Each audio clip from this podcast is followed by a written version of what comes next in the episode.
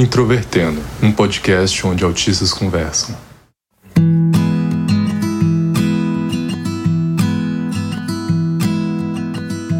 Um olá para você que é ouvinte do Introvertendo, esse podcast feito por autistas para toda a comunidade. O meu nome é Thaís Mosken, eu sou autista, tenho 30 anos e fui diagnosticada em 2018. E hoje eu vou ser host desse episódio em que a gente vai falar um pouco sobre ressaca social. Eu sou Otávio Crozaro, eu tenho 28 anos, fui diagnosticado faz 7 anos e ressaca social é uma coisa quase que espontânea, sabe? Eu sou Luca Nolasco, tenho 21 anos, fui diagnosticado em 2017 e, bom, eu tô pegando seis matérias na faculdade, nem é tanta coisa assim, eu tô dormindo nove da noite todo dia. Eu sou o Maicon, o Gaivota, e se meu celular sair do mudo eu entro em pânico. e você pode encontrar a gente no Facebook, no Twitter e no Instagram, procurando por Introvertendo, e também no nosso site, o introvertendo.com.br. Você também pode nos apoiar pelo PicPay ou pelo Padrim, além de poder ajudar muito e sem gastar nada nos divulgando nas suas redes sociais. E se você ouve a gente pelo Apple Podcast e puder nos avaliar e deixar um comentário, isso também nos ajuda bastante. O Introvertendo é um podcast feito por autistas com a produção da Superplayer Company. Bom, pessoal, então vamos começar aqui. Eu acho que vale cada um falar um pouquinho do que entende sobre o que é ressaca social, dando uma ideia geral do conceito para o qual a gente aplica esse nome, que eu acho que não é um nome muito formal, mas ok.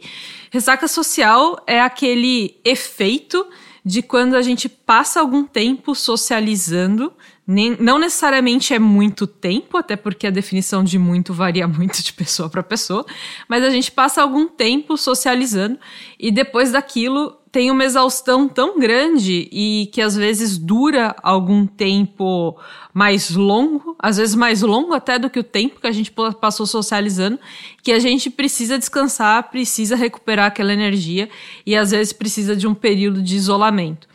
Então eu queria que vocês falassem um pouquinho aí se é isso que vocês entendem por ressaca social também, se vocês têm uma ideia um pouquinho diferente. Ressaca social é quando você tem outras pessoas e não, entendeu? Não, já deu.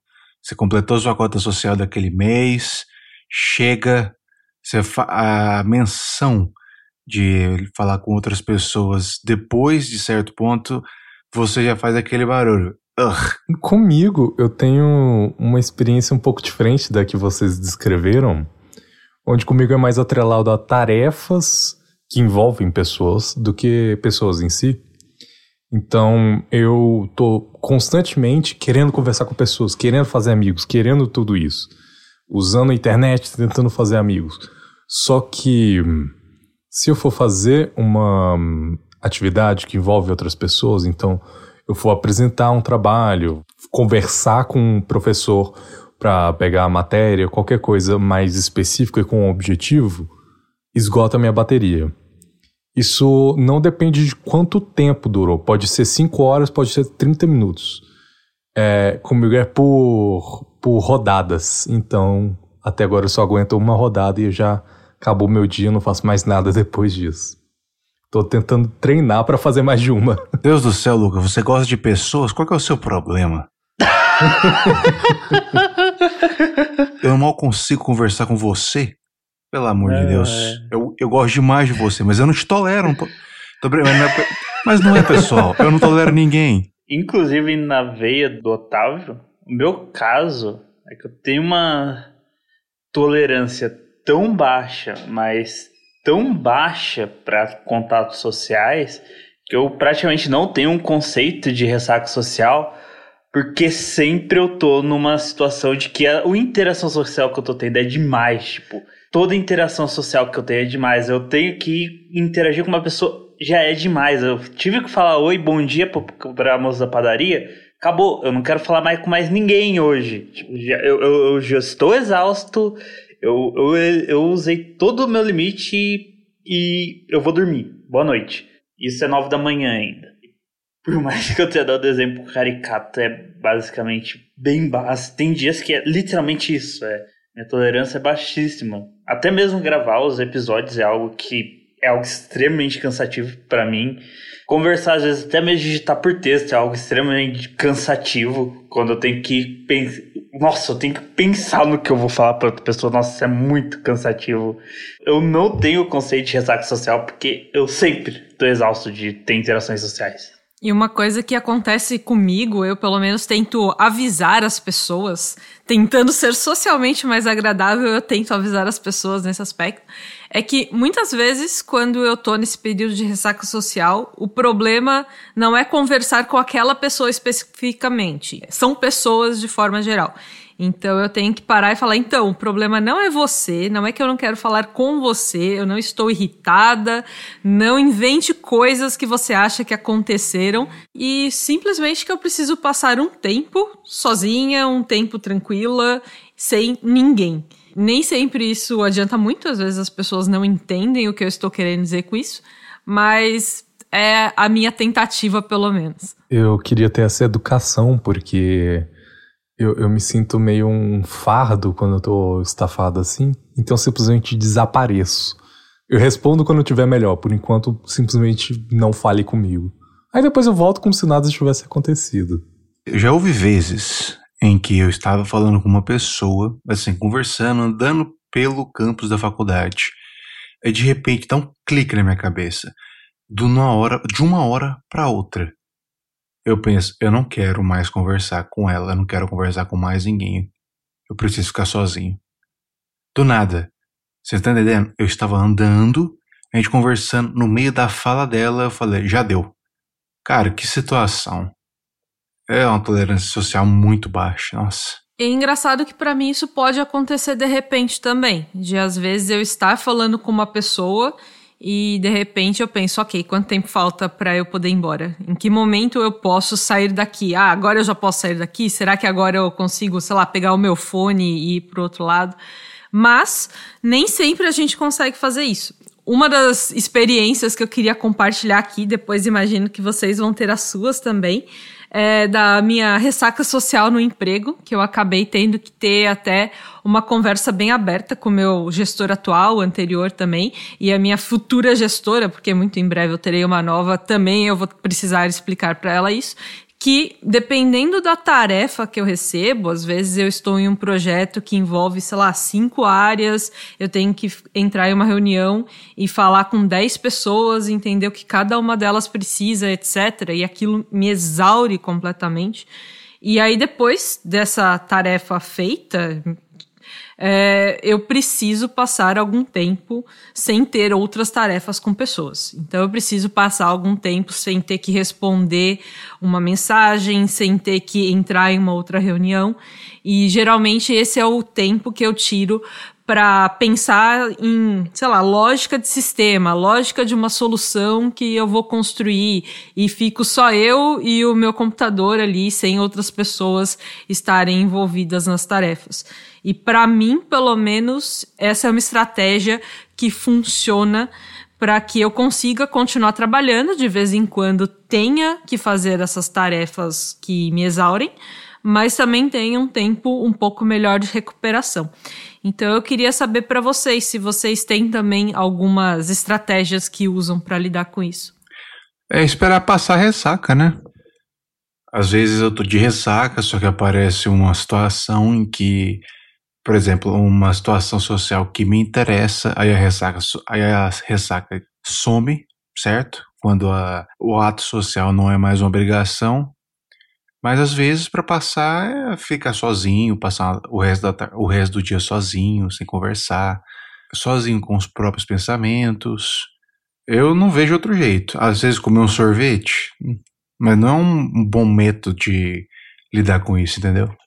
Então, comigo eu, diferente da Thaís, eu sou desempregado e então não tenho obrigação de conviver com ninguém exatamente. Se eu ficar isolado, minha família entende, respeita isso e não tem problema nenhum. Então o que eu faço é tentar ficar bem logo, e o que eu faço para isso é fazer coisas que me deixam confortável, que eu não preciso de outras pessoas ali. Eu geralmente cozinho, ou estudo, ou leio, ou jogo videogame, qualquer coisa em que eu possa ficar isolado por um curto período de tempo até me sentir confortável de novo para passar pelo desgaste novamente de, de fazer uma tarefa que envolve outras pessoas. Em resumo, me parece que o que todos nós fazemos quando a gente está nesse momento de exaustão é justamente se isolar, né, para ir recuperando essa energia e quando a gente estiver recuperado, conseguir executar tarefas que vão exaurir a gente de novo e por aí vai. Então, pelo menos me pareceu que é o que a gente tem para fazer, né? Não sei se alguém consegue pensar em alguma coisa muito diferente disso, mas imagino que seja mesmo a estratégia que tem funcionado.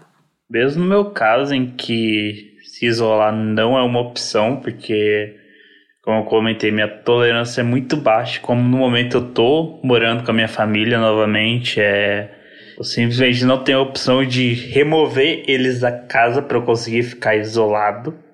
E ainda assim, se eu conseguisse isso, meus vizinhos são bastante audíveis, então não é como se eu conseguisse separar umas três, quatro casas da quadra para eu conseguir ficar em perfeito isolamento. Ainda assim, quando a coisa tá muito ruim, a minha solução é simplesmente pegar, sair para fora e ir andar, porque já que eu não consigo me concentrar em nada, eu não consigo prestar atenção em nada, porque tem muito barulho de outras pessoas por perto, eu vou andar. Porque, pelo menos caminhando, eu consigo focar em alguma coisa que é não cair.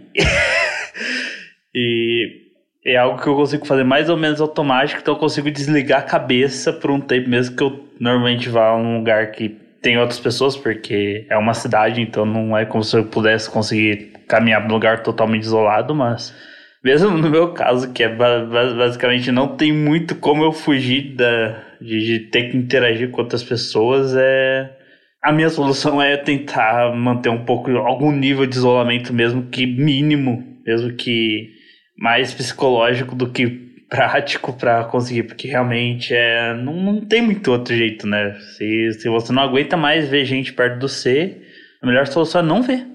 No meu caso, como estou na área da saúde, que eu tenho que lidar com pessoas, eu, eu lido com pessoas me, mesmo estando de ressaca, sabe? Eu sigo o resto do dia, tento manter o otimismo, tento manter a simpatia, não é fácil. Só que eu, eu tenho outra escolha? Não. Então vamos em frente. E outra coisa, eu suspiro pra caramba pra caramba. Uma coisa que eu queria saber para vocês nesse período de pandemia em que muitas relações se tornaram mais virtuais. Então eu não sei quanto que para quem está estudando isso mudou, impactou de verdade, mas imagino que tenha tido impacto também. Mas para mim o meu trabalho era presencial, eu estava sempre no escritório e agora eu não vou para o escritório há mais de um ano. Quanto que para vocês faz diferença? em ter ou não ressaca social, vocês estarem presentes com as pessoas ou vocês estarem só lidando virtualmente com elas? Então, e comigo, eu eu acho que seria hipócrita eu dizer que eu não senti falta de ninguém, porque eu senti. Eu senti falta de conhecer pessoas presencialmente, por mais que fossem processos que às vezes me desgastassem. Eu sinto muita falta disso. Só que o processo de ir para aula presencialmente, de fazer coisas assim, sinceramente não fez muita diferença para mim. Porque eu me sentia muito, muito desgastado indo para aula. Inclusive era um motivo de eu constantemente faltar. Então poder fazer tudo isso em casa para mim foi certo alívio, por mais que eu também gostasse de sair. Então, no final das contas, ficou misturado. Eu, eu não senti tanta diferença. Não, não é algo que me impactou positivamente nem negativamente. Mas em alguns aspectos eu senti falta. Mas também não fiquei mal sem. Bem, no meu caso, a pandemia acabou piorando as coisas porque minha mãe trabalha com crianças e por causa da pandemia ela teve que fechar a escola que ela tinha e como não dá para você como evento, o trabalho dela veio para dentro de casa. Então, tipo assim, desses últimos dois anos de pandemia é Eu, eu, eu, eu não acredito em algo como o inferno exista, mas se existir, eu, eu, eu aposto os 3 reais que eu tenho no banco que não é pior do que ter que acordar com mais de uma criança gritando no seu ouvido todo dia. assim, é até é algo horrível. Não recomendaria pro meu pior inimigo. Eu não, não submeteria ninguém a essa tortura. E é uma situação que eu simplesmente não posso sair dela. Então, a, a pandemia conseguiu passar de ser algo que simplesmente não seria importante para mim, porque meu estilo de vida já era isolado antes dela para ser a pior coisa que já aconteceu comigo, porque de repente agora eu tenho que lidar com um monte de criaturas que fazem barulho e é todo dia sem falta, é horrível. E não é uma, como eu disse, não é uma situação que eu posso fugir. Pior ainda, eu, eu tô tendo que achar um jeito de trabalhar nesse meio tempo, porque eu, depois de um tempo, finalmente voltei a trabalhar. Trabalho em casa, se, se existe algum tipo de tortura mais eficiente que tentar se concentrar para trabalhar enquanto tem barulho de crianças, ou pior ainda, depois que elas foram embora e você está mentalmente exausto, eu desconheço. Eu desconheço qualquer tipo de tortura pior do que esse, mas estamos aí, né? Por favor, alguém me tira daqui. alguém me adota. que horror, cara. Eu, eu realmente ia sofrer muito na situação. Ai, ai. Eu até perdi o que eu ia falar. Peraí, que eu preciso concentrar de novo. É interessante que cada um de nós acabou tendo experiências bem diferentes, né? Do meu lado, eu acho que acabou sendo bom eu poder justamente me isolar em casa e trabalhar virtualmente. E uma coisa que se tornou uh, um facilitador de algumas das minhas convivências sociais é eu poder fechar a câmera, fechar o microfone, às vezes xingar a pessoa, e, e é muito comum, eu tô com uma pessoa ali é, tentando ensinar alguma coisa pra pessoa, a pessoa me faz uma pergunta que eu acho muito idiota, eu fecho e penso, mano, que pessoa burra, e aí eu posso falar em voz alta depois, meu, que idiota, o que, que essa pessoa tá fazendo? E por aí vai. Aí depois eu respiro fundo, tomo água, abro a câmera, abro o microfone e continuo a conversa. E, e para mim esse tempo é muito importante, porque se eu tivesse na frente da pessoa, eu ter que segurar esse tipo de, é, de pensamento, eu ter que sair enquanto eu tô ali falando com a pessoa, era muito mais difícil. Então, para mim, acabou tendo essa vantagem também. Meu Deus, coragem, viu? Eu só confio de falar alguma coisa em voz alta quando o computador já tá desligado. Porque antes disso eu não. Enquanto eu tô em chamada, eu não confio em nada. Eu não confio nem, nem com o computador desligado. Vai saber quem tá me espionando. A gente comentou então sobre vários casos, vários exemplos das nossas interações sociais com várias pessoas, né? Seja no trabalho, nos estudos ou na família. Mas vocês veem alguma diferença nessa ressaca social, na exaustão que existe ali em interagir com uma pessoa, especificamente você e mais uma? É, às vezes uma pessoa com quem você tem mais afinidade, pode ser uma pessoa que está no relacionamento com vocês, um familiar, ah, uma pessoa que vocês considerem um amigo de verdade e coisas do tipo. Vocês percebem alguma diferença nessas interações?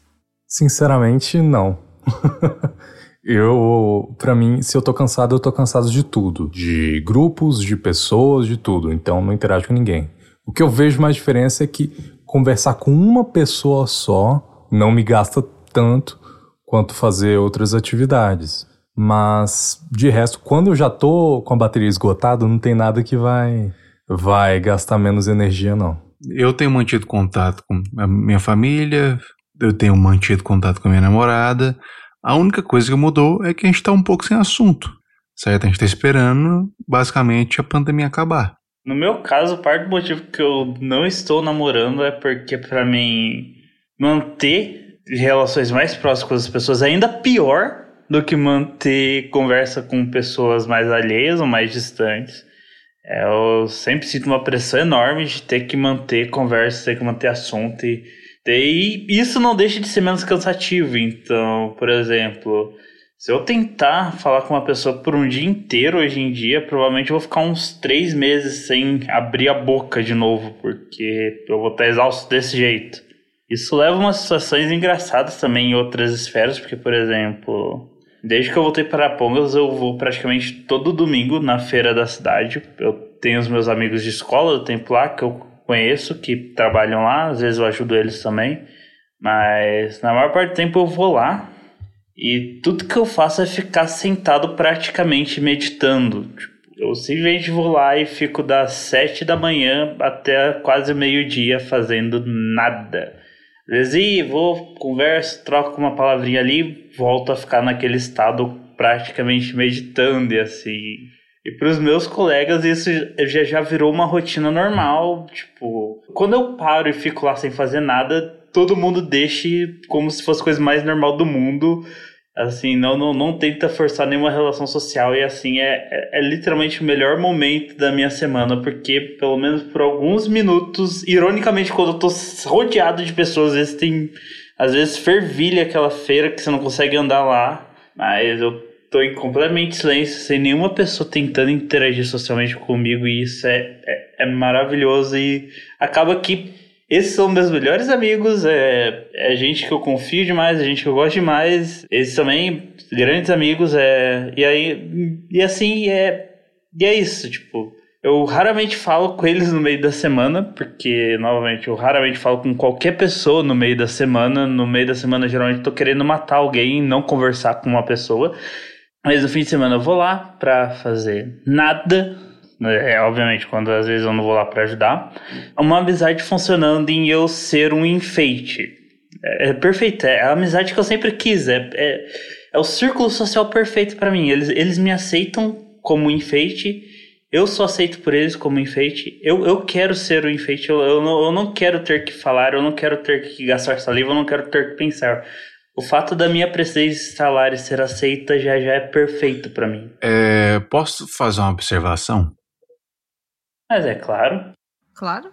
Já per, per, é, observando o que nós falamos das pessoas que vivem com a gente, dá pra perceber que muitos de nós não comenta com as pessoas próximas que a gente tem um podcast, porque eles, se, se eles ouvirem o que a gente acha que eles acham da gente, a gente vai ter que dar sérias explicações, viu? Mas eu não nego que, que eu já pensei nisso em alguns episódios, dependendo de quem ouvir e se perceber que a, a situação é sobre essa pessoa especificamente, as pessoas podem realmente se incomodar com isso. Mas normalmente, quando, quando as pessoas. Exceto, por exemplo, esse caso que eu falei, né? De eu xingar a pessoa do trabalho, de às vezes achar que a pessoa é um idiota. Mas uh, eu nunca guardo muito bem o que eu tô sentindo. Então, mesmo nesse caso, por mais que eu não tenha xingado a pessoa na frente dela, a pessoa em que eu estou pensando, que teve mais casos também, eu acabei demonstrando como ela, ela precisava estudar. Eu basicamente cheguei e falei: então, a gente está com dificuldade de avançar nisso, você não está conseguindo se desenvolver nesse ponto, então eu preciso que você estude isso por fora. e eu acho que é uma forma que eu consegui tornar aquela minha raiva e o que eu estava sentindo de meu, você é uma pessoa burra, em algo útil para a pessoa, em algo útil para mim porque se ela se desenvolver naquilo, eu vou ter menos trabalho no futuro. Então eu acho que tem um pouco disso também. Thaís, agora você me lembrou de uma coisa que eu, vale, que eu queria muito falar, mas eu tinha esquecido que eu queria falar. Em relação à pandemia, eu tive muitas aulas online. E a quantidade de professores que não sabiam usar Zoom ou Google Class, eu queria arrancar meus olhos fora. Os caras não têm um treinamento, os caras nem procuram saber, eles vão na raça. A gente perde 20, 30, 40 minutos por causa disso, sabe? Nosso aproveitamento é muito baixo. É no jeito que você tá, é do jeito que você fala, é coisa que o chefe devia saber. Era o, ele era o primeiro que devia saber. E continuamos com a sessão de descarrego. Sim. Mas ok, é... deixa eu responder então a minha própria pergunta. Então, uma coisa que eu acho curiosa é que recentemente eu estava em um relacionamento que não é o meu relacionamento atual, e a pessoa me falou que se sentia muito mais cansada em interagir com uma única pessoa, em interagir diretamente comigo, inclusive, do que quando ela interagia com várias pessoas. Porque ao interagir com várias pessoas, ela não precisava se concentrar em responder as perguntas, ela se sentia menos demandada socialmente. E enquanto é, conversando com uma única pessoa, tinha uma quantidade de demanda maior sobre ela. E por mais que eu entenda a lógica desse raciocínio, para mim sempre foi bem estranho, porque para mim é, é o oposto. Por mais que quando eu estou cansada e quero me isolar, eu realmente quero me isolar de todo mundo, mas eu tendo a aguentar bem mais tempo, é, a ter mais energia, ou pelo menos é mais difícil a conversa com uma única pessoa com quem eu tenho afinidade me exaurir.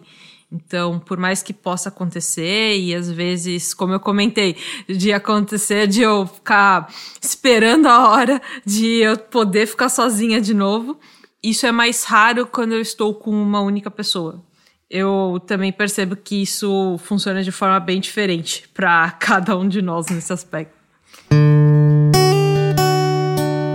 Eu quero fazer um outro adendo, gente. Eu não sei se isso vai fazê-lo rir, ou se isso vai fazê-lo chorar, ou ter pena da gente, mas nenhum de nós, em nenhum momento, falamos ou orientamos as pessoas sobre como lidar com a ressaca social. Nós só reclamamos. Como vocês podem ver, isso é um problema endêmico, pandêmico, isso está cravado na gente. Não vai ser aqui que vocês vão descobrir onde, onde resolver, ok? Isso aqui foi mais uma sessão de descarrego para nós do que um, um, um episódio para vocês, e muito obrigado.